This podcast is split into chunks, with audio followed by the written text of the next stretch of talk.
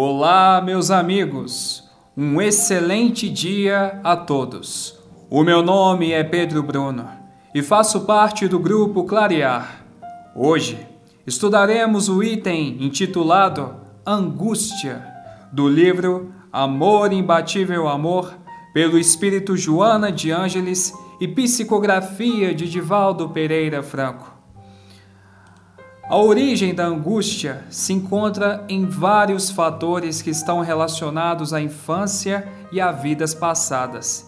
Segundo o filósofo dinamarquês Kierkegaard, a angústia é sentimento de ameaça, impreciso e indeterminado, inerente à condição humana, pelo fato de que o homem, ao projetar incessantemente o futuro, se defronta com a possibilidade de fracasso, sofrimento e, no limite, a morte. Fecha aspas. A angústia se manifesta mediante uma agonia que cerceia as possibilidades de progresso do espírito, por meio de uma prisão imaginária criada por uma crença limitante, que é sustentada pelo sentimento de culpa, frustração, injustiça, vitimismo e inclemência por si mesmo. Ao cultivar por muito tempo o negativismo, o indivíduo se torna amargo e infeliz, exteriorizando um ressentimento pela vida. A angústia se apresenta em vários cenários da vida cotidiana, consequência natural de acontecimentos desagradáveis no qual nos deparamos por estarmos encarnados em um mundo de provas e expiações. A angústia se torna evidente quando um ente querido sofre um acidente que o deixa entre a vida e a morte do corpo físico, e ficamos na expectativa da recuperação do ser amado, com medo do possível falecimento do mesmo. As situações onde nós estamos com uma doença grave e temos que estar submetidos a tratamentos e restrições que muitas vezes são desagradáveis.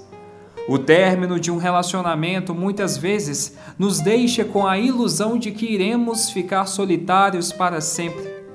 Um familiar próximo que, devido à dependência química, se envolve com pessoas de má índole e fica vários dias fora de casa, deixando todos preocupados. O fracasso em um empreendimento que seria muito importante para a nossa vida e muitos outros fatores que contribuem para a manifestação da angústia. Mas a origem da mesma pode estar na infância, quando a criança foi rejeitada por seus pais, por parentes próximos ou tenha sofrido bullying no período escolar. A criança, por se encontrar em um estado de vulnerabilidade, está mais suscetível a assimilar para si essas experiências negativas, principalmente quando não há um contrapeso personificado em pessoas que a protejam. Sendo assim, a criança fica desestimulada em promover qualquer ação em prol de si mesma, abalando sua autoestima. Avançando mais além, a psicogênese da angústia pode estar relacionada a vidas passadas, quando o espírito desperdiçou grandes oportunidades ou as usou de forma indevida, gerando sofrimento para si e para quem estava ao seu redor. Os algozes de hoje podem ter sido as vítimas do passado, reencarnando na condição de pais ou de pessoas próximas, se atribuindo de forma consciente ou inconsciente o direito de rejeição para com aquele que necessita do perdão.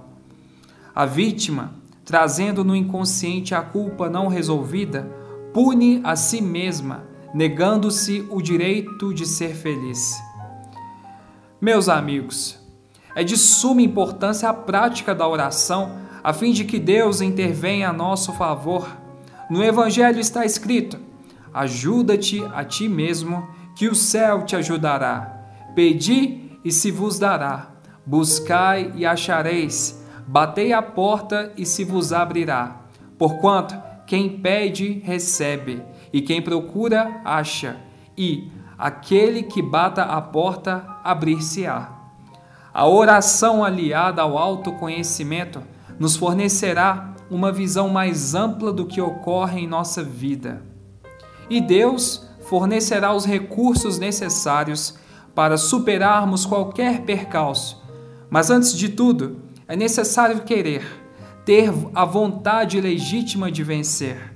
O máximo esforço que você puder fazer em prol de si mesmo já é a brecha necessária para você se instruir e libertar-se desta prisão. Joana de Ângeles nos esclarece dizendo, aspas, o perdão ao mal de que se foi objeto ou aquele que o infugiu é de relevante importância. Não, porém, apenas a quem agride, acusa ou malsina, mas também e principalmente a si mesmo. É indispensável que o indivíduo se permita o direito do erro, considerando, entretanto, o dever da reparação, mediante cujo esforço supera o constrangimento que a consciência do equívoco lhe impõe.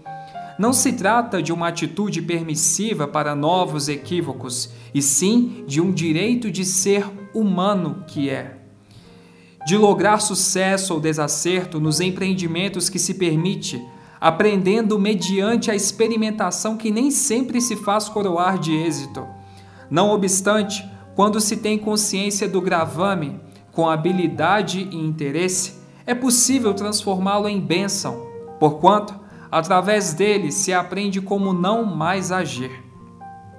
Somente através do esforço bem direcionado em favor do reequilíbrio e utilizando-se de terapia específica é que se torna possível a libertação do estertor da angústia, reestabelecendo o comportamento saudável, recuperando os objetivos existenciais perdidos em razão do estabelecimento de novos programas de vida. Despertando para a afetividade que lhe foi negada e que brota inesperadamente na área dos sentimentos profundos, é possível ao paciente arregimentar poderes, energias para romper o círculo de força que o sitia, propondo-lhe uma releitura existencial e emulando-o ao avanço. O amor preenche qualquer vazio existencial, por despertar emoções inusitadas, capazes de alterar a estrutura do ser. Fecha aspas. A angústia aparecerá em certos momentos da nossa vida. É algo absolutamente normal. No entanto, permanecer nesta condição caracteriza um estado de adoecimento da alma. Nunca se permita estar em condições como estas. Busque o autoconhecimento, lute contra a origem daquilo que está te fazendo sofrer e ame o próximo como a si mesmo, que consequentemente você será feliz. Meus amigos, muito obrigado a todos. Foi um enorme prazer estar com todos vocês. Um forte abraço e até a próxima.